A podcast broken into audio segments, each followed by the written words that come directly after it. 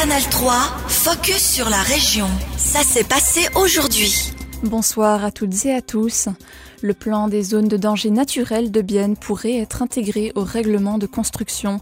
Cette carte indique les degrés de danger causés par des événements naturels dans les zones habitées.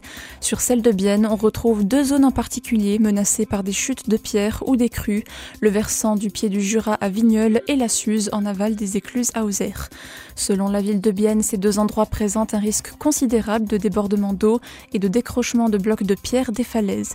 Il serait alors nécessaire de tenir compte de ces dangers en intégrant cette carte dans le règlement de construction de la ville. Il est important de préciser que Bienne n'est pas en danger. La municipalité examine des possibilités de mesures contre les éboulements et a un projet en discussion avec le canton contre un possible débordement de la Suze. Léna Franck, conseillère municipale et directrice des travaux publics, de l'énergie et de l'environnement. Bah, il faut voir euh, pour euh, les crues, il y a vraiment le risque au centre-ville. Là, il y a une, grande euh, densité des infrastructures et aussi des euh, qui, sont probablement concernés. Et là, on est en train de discuter avec le canton ce qu'on pourrait faire. Et euh, pour le moment, premièrement, ou la, version qui est euh, favorisée par les deux, c'est de faire un tunnel, sorte de tunnel pour dévier l'eau de Frévier dans le lac. La population est invitée à donner son avis sur cette intégration de la carte des dangers naturels dans le règlement de construction. Les remarques peuvent être envoyées dès mardi prochain et jusqu'au 23 juin. Le sujet sera ensuite soumis aux votations. L'orientation professionnelle à la rencontre de la population francophone. Le van de l'OP Mobile repart en tournée pour la deuxième année consécutive. Il fera étape dans six localités du Jura bernois et du Zélande la semaine prochaine. Des spécialistes en orientation professionnelle et en gestion de carrière seront à disposition. Cette offre s'adresse aux adultes car oui, l'OP n'est pas seulement là pour aiguiller les jeunes. Les adultes peuvent y trouver des conseils à différents stades de leur vie. Rachel Cherva, directrice de l'orientation professionnelle de Bienne. On peut intervenir au début pour voir ben, quelles, sont les possibilités par rapport à ce que la personne a fait, qu'est-ce qui serait le plus euh, stratégique aussi par rapport à ses souhaits. Mais ça peut être aussi une intervention plus tard, quand la personne sait déjà un peu où elle veut aller, mais se pose plus des questions sur la réalisation, comment arriver à son but. Soit un changement de poste par exemple, on est là aussi pour, euh, aider euh, à cette, à cette étape-là. Le van de l'OP Mobile est donc en vadrouille la semaine prochaine, notamment mardi à Saint-Imier et mercredi à Tramelan. Toutes les étapes sont à retrouver sur le site internet de l'orientation professionnelle. Saucisses artisanales, fromages et légumes de saison, le marché paysan s'est installé dans la rue de Nido à Bienne. De Moutier à Frutigen en passant par le Zélande, les producteurs étaient nombreux derrière leur stand. Avant midi aujourd'hui, les clients étaient au rendez-vous et apparemment leurs habitudes ont un peu changé cette dernière année.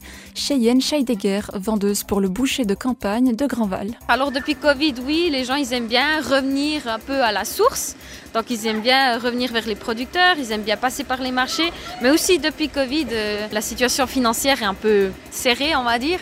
Donc les gens, euh, ils en achètent, mais moins, en moins grande quantité, mais peut-être ils achètent plus souvent comparé à ce qu'ils faisaient avant. Ils aiment bien venir regarder, mais voilà, c'est toujours un peu la ceinture serrée. C'était Cheyenne Scheidegger, vendeuse pour le boucher de campagne de Grandval.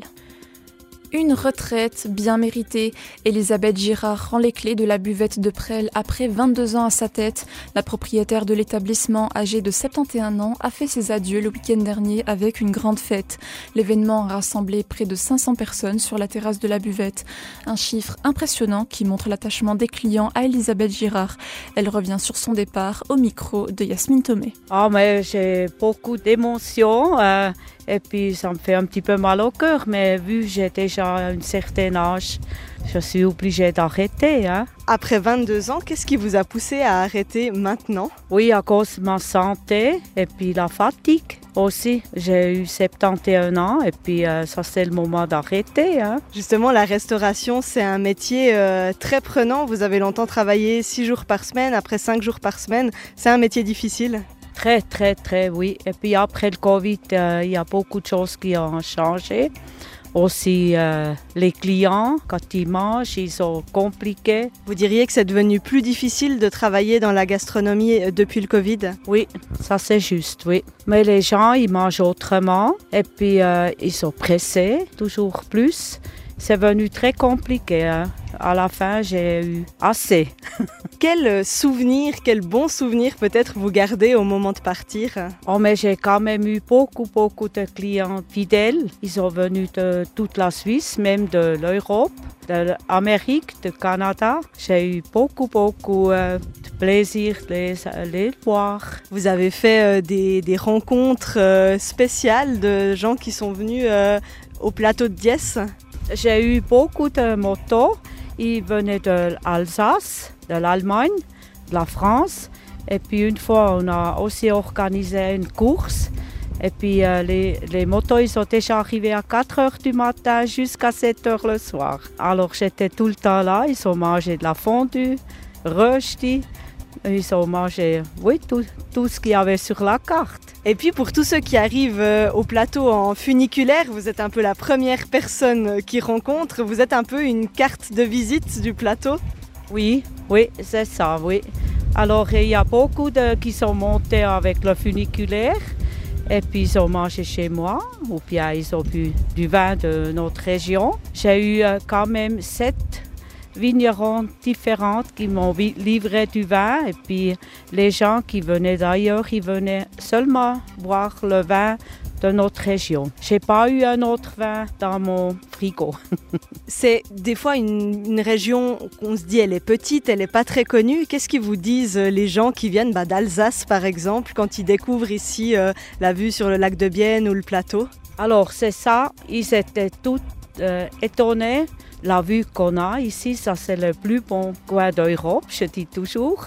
On voit les Alpes depuis le Rigi, Birkenstock jusqu'au Mont Blanc. Quand il fait beau, on voit toutes les montagnes. C'était Elisabeth Girard, propriétaire de la buvette de Presles. L'enseigne rouvrira le 10 juin avec un nouveau repreneur. Pour la jeune retraitée, un projet de boutique en vieille ville de Bienne devrait continuer à occuper ses journées très prochainement. Retrouvez son interview complète sur notre site ajour.ch. Canal 3, focus sur la région. Aussi disponible en podcast sur Spotify et Apple Podcast.